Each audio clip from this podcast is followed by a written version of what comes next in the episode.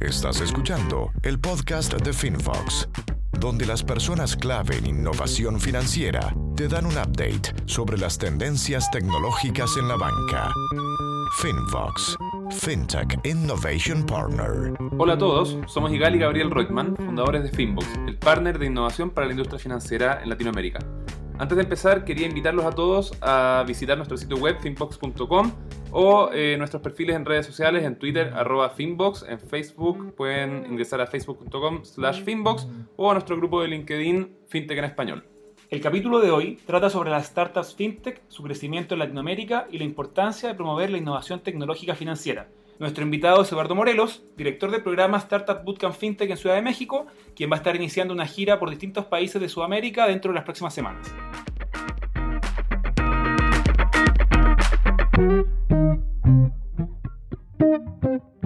Bueno, estamos ahora conversando por Skype con Eduardo Morelos, que es director del programa Startup Bootcamp FinTech en Ciudad de México quien tiene además una vasta experiencia trabajando en el ecosistema fintech. Él trabajó antes en Guaira, en México, que es una aceleradora global de startups, y en el Fondo Capital Semilla de Grupo Telefónica.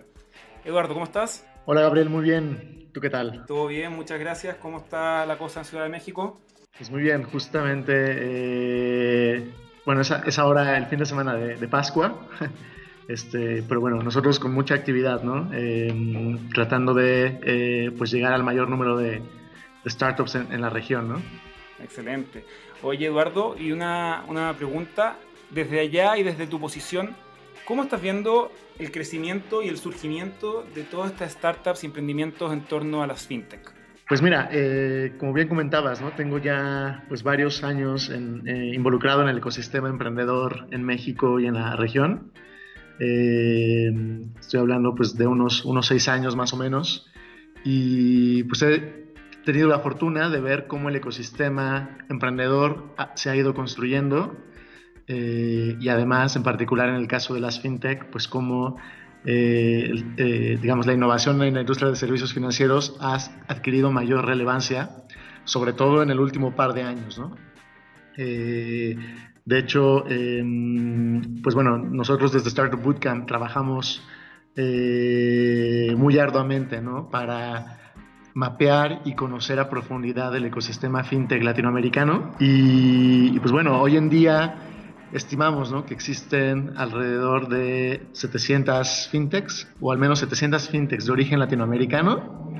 Eh, y un dato interesante es que pues el, el 60% de ellas se constituyeron o se crearon en los últimos tres años. ¿no? Eh, eh, esto te habla de que, de que la actividad en el sector se, se, ha incrementado de manera importante y pues que cada vez hay más emprendedores que reconocen que hay una oportunidad para, para innovar en el sector financiero y, y, además, bueno, que también hay pues eh, problemáticas que todavía no están de todo resueltas en, la región, sobre todo cuando hablamos pues de, de atención a eh, segmentos como, como las pymes eh, o también a, segmentos que son subatendidos ¿no? en, la base de la pirámide eh, y, sectores que no han sido del todo bancarizados todavía ¿no? en, en, varios países. Digo, obviamente esto pues varía ¿no? de un país a otro. pero, pero lo que vemos es que cada vez hay más emprendedores viendo que hay oportunidades de cambiar esta situación y aprovechar eh, eh, pues, pues digamos estas brechas que existen en el mercado para, para, pues para construir negocios en torno a ellas. ¿no? Perfecto. Y Eduardo, perdón, una pregunta. Mencionabas que el, 60-70% de las fintech en Latinoamérica se han creado en los últimos tres años. Eh, y hemos visto que últimamente en la prensa mexicana ha estado muy activo el tema de la regulación que se, que se pretende hacer a las fintech me gustaría preguntarte si sabes, si nos podrías explicar bien de qué se trata esta regulación, cuáles son los aspectos que trata y cómo piensas tú que va a impactar en la creación de nuevas empresas eh, y, en el fondo el desarrollo de, nuevas empresas del sector fintech. Sí, pues mira, al final, eh, si bien se está comentando actualmente ¿no? el, tema en, prensa eh, y ha habido muchos esfuerzos ¿no? de diferentes grupos en México para impulsar eh, un, marco regulatorio en torno a las fintech, pues eh, en realidad esto es un esfuerzo que tiene pues más o menos ya eh, un año y medio, ¿no? Un año y medio, por ejemplo, desde que se crea la Asociación Mexicana de FinTech y, luego, pues, desde que hay un reconocimiento de la industria, de, los bancos, de las aseguradoras y del mismo regulador, pues de la, importancia que tiene eh, la innovación digital en, el sector de servicios financieros. Y, pues bueno, finalmente se ha construido un, proyecto de ley. Eh, probablemente es el proyecto de ley que busca eh, sentar reglas claras para un mayor número de segmentos. Eh, porque bueno, también ha, habido esfuerzos ¿no? en otros países, pues como puede ser el caso de, Brasil, ¿no? donde se ha buscado regular un segmento particular que es el de, crowdfunding.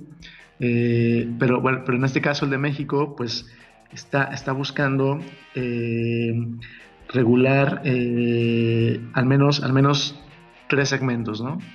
Eh, uno de ellos es el de activos digitales, otro de ellos es el de, el de crowdfunding y también, bueno, se, está, se están sentando las bases para crear una especie de sandbox a, través de esta regulación. ¿no? Eh, y, al final, bueno, el espíritu, el, espíritu eh, es, pues, digamos, desde, el punto de vista del regulador, ¿no? Es eh, cuidar a las personas, a los consumidores y asegurar que, estén, que estén protegidos, ¿no? Ante, ante pues, digamos, la, operación de estas, de estas fintechs, ¿no? Ahora, eh, una pregunta, lo que pasa es que, eh, claro, se entiende en, términos de protección al consumidor cuando estamos hablando, por ejemplo, de crowdfunding, como el caso de eh, Fondeadora, si no me equivoco, que fue que, mm, había una, empresa levantando capital, Foodsi creo que se llamaba, que en el fondo levantó como, como no, recuerdo bien, 50 mil dólares y finalmente ese dinero se lo llevaron y nunca hicieron ninguna empresa. Pero he visto en las noticias que el énfasis está principalmente puesto en lo que es el lavado de dinero o, incluso el temor al financiamiento del terrorismo. ¿Hay algún caso en México eh, de alguna fintech que haya estado involucrada en algo así o son temores eh, un poco más esotéricos, según tu opinión? A ver, yo, yo, te diría, esto, estos, estos temas en realidad no son eh, particulares ni de los bancos ni de las fintech, ¿no? O sea, en realidad son, son eh, aspectos que hay que cuidar para ciertos modelos de negocio eh, y, creo que esa es, digamos, la, clave, ¿no? O sea, que, en realidad es el modelo de negocio el que explica el que ciertos aspectos del, modelo deban ser cuidados eh, y, por ejemplo, ¿no? Que se pueda identificar exactamente el origen de los recursos, que se pueda conocer bien a, los clientes que están eh, pues colocando ¿no? su, su, patrimonio o recursos dentro de esas plataformas. Pero, pero, al final, sea, aquí lo importante es que no es algo que sea particular de las fintech, porque al final es, es más bien algo que atañe a todo el sistema financiero. ¿no? Eh, el caso, el caso de, que tú comentas, eh, pues sí, a ver, es, es, una situación que es totalmente indeseable eh, pero al final eh, hemos visto estos casos también dentro del sector financiero regulado, ¿no? Eh, y, en ese sentido, o sea, yo, yo, diría, a lo mejor se ha creado una percepción, ¿no? De que, de que esto es algo que atañe a las fintech, pero en realidad es de todo, de todo el sistema financiero, ¿no? Este, y al final, entonces, el regulado lo que está haciendo es, pues, tratar de, pues sí, digamos, proteger al consumidor, proteger, o, bueno, más bien conocer el origen de los recursos y, evitar que, estos nuevos modelos de negocio pues sean una puerta para, para, pues, para temas de fraude o temas que, son, que son indeseables, ¿no? Clarísimo. Eduardo, una consulta. Tú mencionabas que de las 700 fintech que tienen identificadas, el 60-70% se constituyeron en los últimos tres años, cosa que es eh, espectacular. ¿Por qué crees que está este boom estos últimos tres años? ¿Por qué eh, tanta fuerza y tanta masividad en el emprendimiento en este sector? Pues mira, hay varias, eh, hay varias motivaciones ¿no? que, que, digamos, el, mismo sistema financiero ha, creado para que mm, exista este boom, ¿no? Eh, o sea, por un lado, pues está la mayor penetración ¿no? de, las tecnologías digitales, eh, eh, sin duda, ¿no? Pues es, digamos, la, penetración de, los smartphones, la penetración también de, pues del acceso a canales digitales, explica ¿no? el, por qué, el por qué ha, habido este boom. Por otro lado, eh, pues también hay un, hay un tema generacional, ¿no? Donde pues los, los millennials y, las poblaciones jóvenes pues están buscando soluciones que satisfagan mejor sus necesidades y, de manera más congruente con su eh, pues estilo de, vida, ¿no? Em, eh, entonces yo creo que yo creo que esas dos, dos pues factores ¿no? han, jugado a favor del crecimiento del ecosistema, como ha sucedido también en otras, en otras industrias, ¿no? la industria del entretenimiento, del hospedaje, este, eh, y, aquí lo importante es que bueno, la, industria de servicios financieros no, no, es ajena a estos cambios pues, generacionales y culturales y también tecnológicos. ¿no? Perfecto. ¿Y cómo ves tú el rol de los bancos o de las instituciones financieras tradicionales dentro de este nuevo escenario con agentes prestando servicios financieros que no son de este mundo tradicional? ¿Cuál es el rol que cumple el banco? Pues mira, yo creo que los bancos tienen una oportunidad enorme de aprovechar eh, las innovaciones que están surgiendo desde las fintech y, acercarse o colaborar más de cerca con, con emprendedores, ¿no?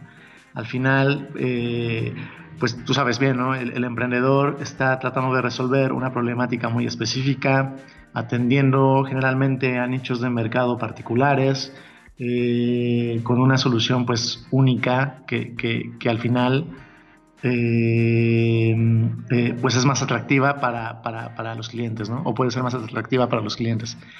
Y, y, por el otro lado, pues el banco pues tiene acceso a eh, pues, canales de distribución, eh, a una base de clientes que es mucho más grande y, que difícilmente va a ser accesible ¿no? para, para, un emprendedor, por lo menos en etapas tempranas.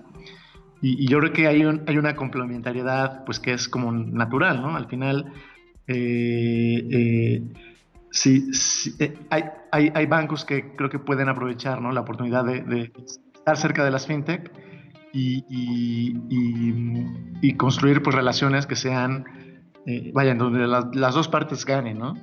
Y al final, pues ese también es el, espíritu que nosotros desde Startup Bootcamp FinTech estamos, eh, pues, eh, digamos, buscando, buscando promover cada vez más, ¿no? El, el, el hecho de que haya corporaciones, bancos, aseguradoras que deseen estar cerca de los emprendedores que puedan eventualmente construir relaciones de negocio en el, en el corto o en el, en el mediano plazo eh, y que esto pues pueda derivar ¿no? en acuerdos de, distribución, en, en, eventuales inversiones eh, o, en el mejor de los casos en adquisiciones ¿no? de, de, parte de los bancos de, algunas fintech. ¿no? Eh, en Startup Bootcamp y es, es un tema que quizás nos diferencia mucho como aceleradora, pues todos los programas de Startup Bootcamp son apoyados por un consorcio de, entidades corporativas. Eh, y en el caso de, de, Startup Bootcamp FinTech en la Ciudad de México, eh, bueno, contamos el apoyo, con el apoyo de, Visa, de Ernst Young, de una firma legal que es Wire Case, además eh, de dos entidades financieras mexicanas, que son FinLab, que es el laboratorio de innovación de Gentera, una de las mayores microfinancieras en la región, y también de Banregio, que es un banco mexicano. Perfecto. Y entonces, de acuerdo a lo último que tú mencionas, eh, lo que están buscando en Startup Bootcamp FinTech es principalmente empresas del sector que estén enfocadas a prestar servicios o a generar alianzas, eh, digamos, B2B, eh, y trabajar en el fondo como partner con bancos. En ese contexto hay una diferencia en, lo que plantea, por ejemplo, eh, el libro Bank 2.0, Bank 3.0 respecto a la desbancarización. O sea, acá en el fondo ustedes lo que están buscando es eh, partnerships entre fintechs y bancos. Sí, no es precisamente modelos de negocio B2B, en, realidad, ¿no? Eh, las startups que estamos invitando a que formen parte del programa pues pueden ser B2B o B2C o B2B2C no, no, digamos, no, no estamos eh, eh, limitándonos ¿no? a uno de estos segmentos en particular, sino más bien startups que eh, también vean un valor particular en vincularse con estas entidades financieras, ¿no? ya sea que estén atendiendo directamente al consumidor, eso es totalmente posible, y, o que, estén atendiendo a otros negocios, como, como las pymes, o que estén proveyendo tecnologías que sean de interés para, para las entidades financieras en, en general, ¿no? Eh, en realidad, eh, pues nosotros estamos abiertos a, también a todos los segmentos, eh, el segmento de pagos, el de préstamos, el de gestión financiera para empresas, gestión financiera para personas, ciberseguridad, identidad, KYC, entonces, en realidad estamos tratando de ser lo más amplios ¿no? en, en términos de, del tipo de empresas que deseamos en el programa. Y luego además pues tienes algunas temáticas que son de interés eh, pues general para, para, todos los que participamos en la aceleradora, ¿no? O sea, por ejemplo, startups que promuevan la inclusión financiera, startups que eh, también estén enfocadas en eh, pues segmentos sub, subbancarizados y, al final, pues lo que buscamos es que estas startups puedan aprovechar eh, un soft landing en México eh, para crecer en la región. ¿no? O sea, creemos que también México ofrece un montón de beneficios para, para las startups fintech eh, que pueden facilitar su crecimiento y, y, además, pues esto se ha demostrado en el último año, ¿no? donde hemos visto que startups mexicanas eh, pues han obtenido, por ejemplo, rondas de financiación muy importantes, incluso atrayendo em, capital de, de, VCs extranjeros, eh, principalmente en Estados Unidos o, incluso europeos. Y, quizás la cercanía con, con, el mercado también en Estados Unidos, pues es, eh, explica ¿no? el, por qué, el por qué está sucediendo esto. y, al final, pues em, creemos que están las condiciones dadas para que México sea también un, semillero de, innovación para, las fintech, ¿no? Claro.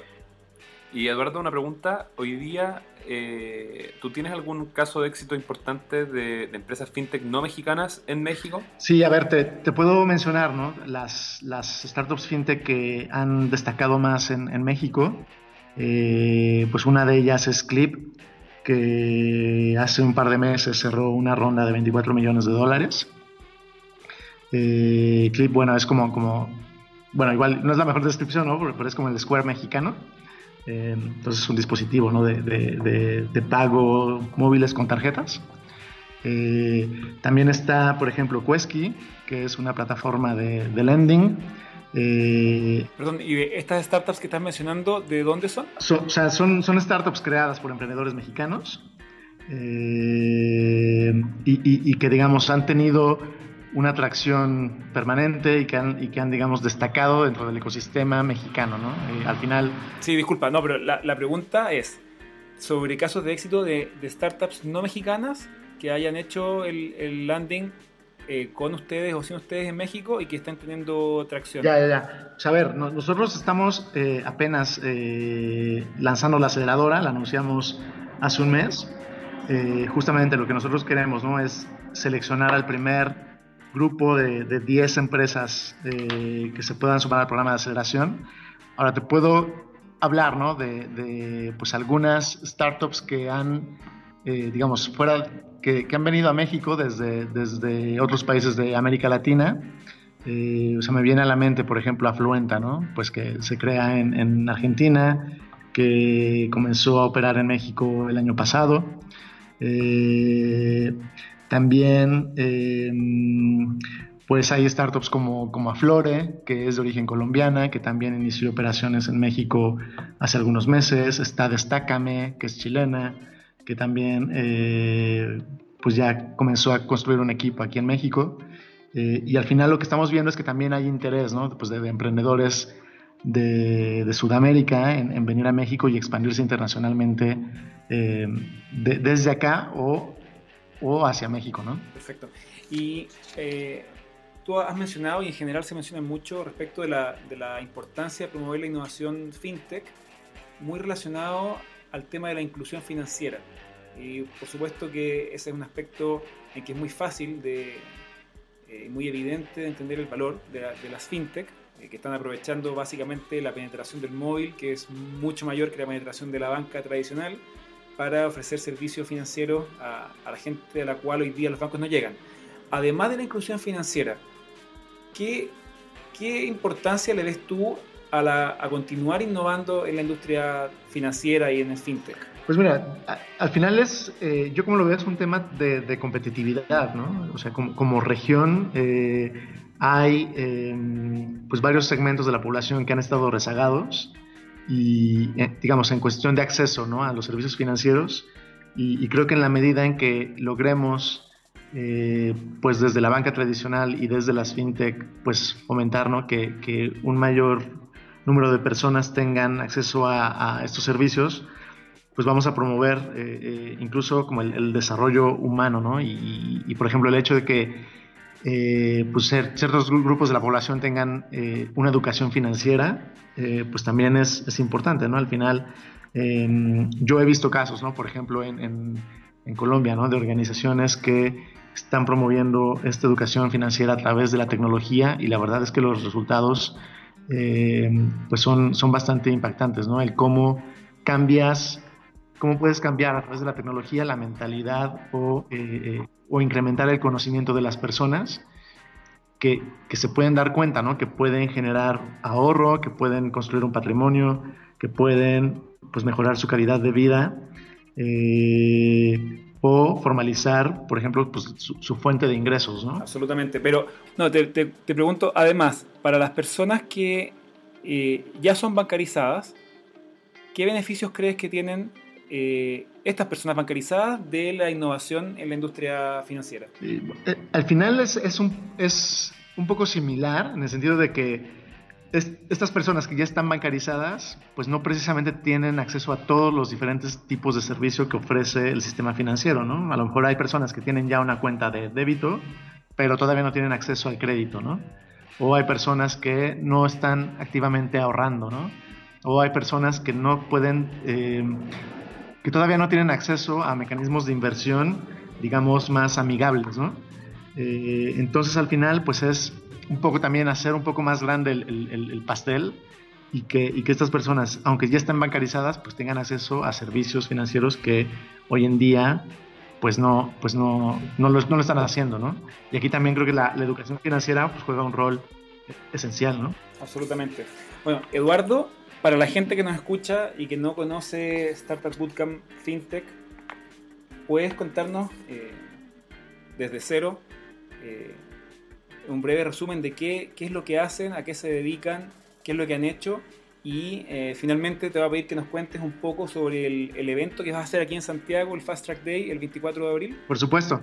Pues mira, Startup Bootcamp es una de las mayores aceleradoras globales se creó hace poco más de seis años eh, y, es una aceleradora que eh, ha construido todos sus programas eh, especializándolos por industria.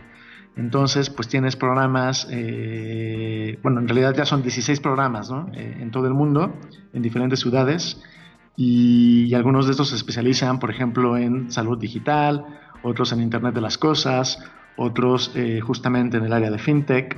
Eh, y de hecho, bueno, la vertical de fintech es la más grande dentro de, dentro de Startup Bootcamp. Em, ya hay eh, cinco, cinco, programas que funcionan alrededor del mundo, en Londres, en Mumbai, en Singapur, en Nueva York em, y también en Ámsterdam. Eh, y, nosotros, bueno, nos hemos dado la tarea de lanzar eh, el sexto programa FinTech en la Ciudad de México, que es el primero eh, en, la región de América Latina, ¿no? Em, en total, pues el portafolio de Startup Bootcamp globalmente tiene ya más de 375 startups en las cuales, bueno, se ha, se ha invertido y, y que forman parte del portafolio.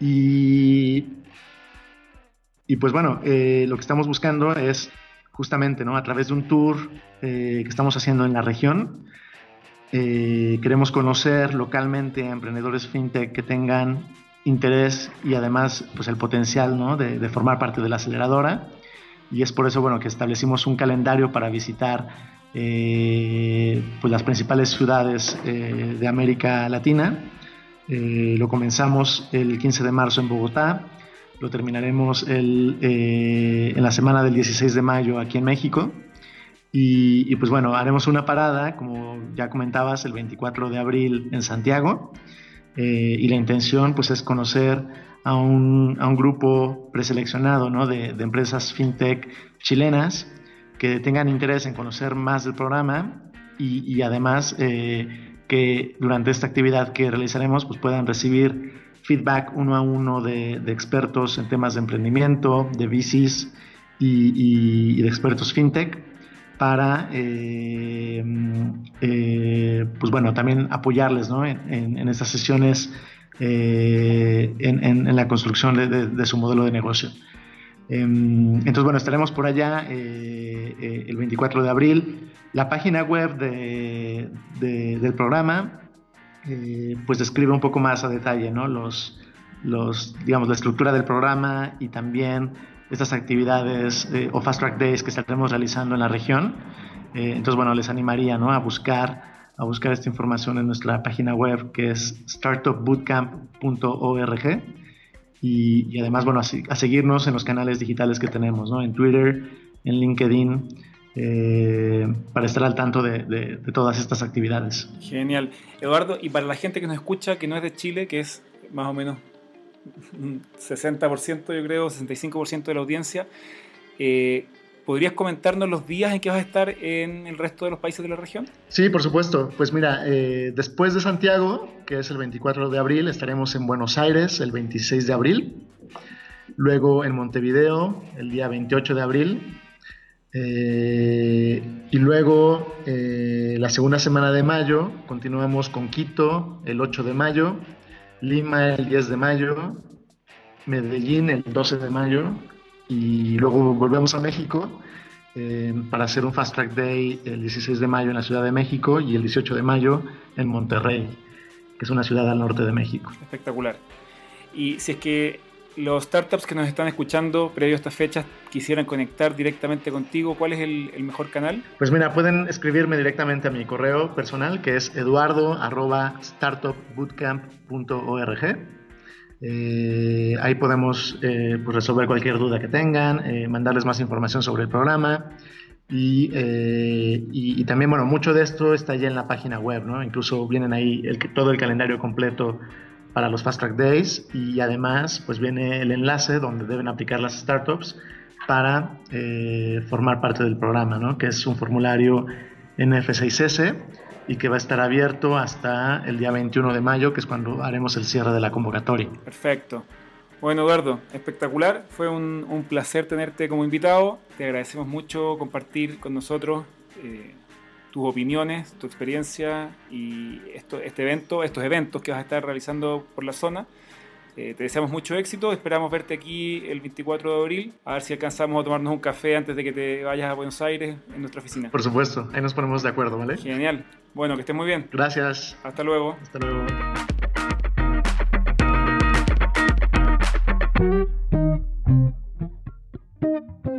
Muchas gracias por acompañarnos en este nuevo capítulo. Recuerda suscribir al podcast en iTunes para seguirnos semana a semana y valorarnos con 5 estrellas para ayudarnos a llegar a más personas. Puedes contactarnos para pedir tus temas de interés a través de nuestras redes sociales o del formulario de contacto en finbox.com.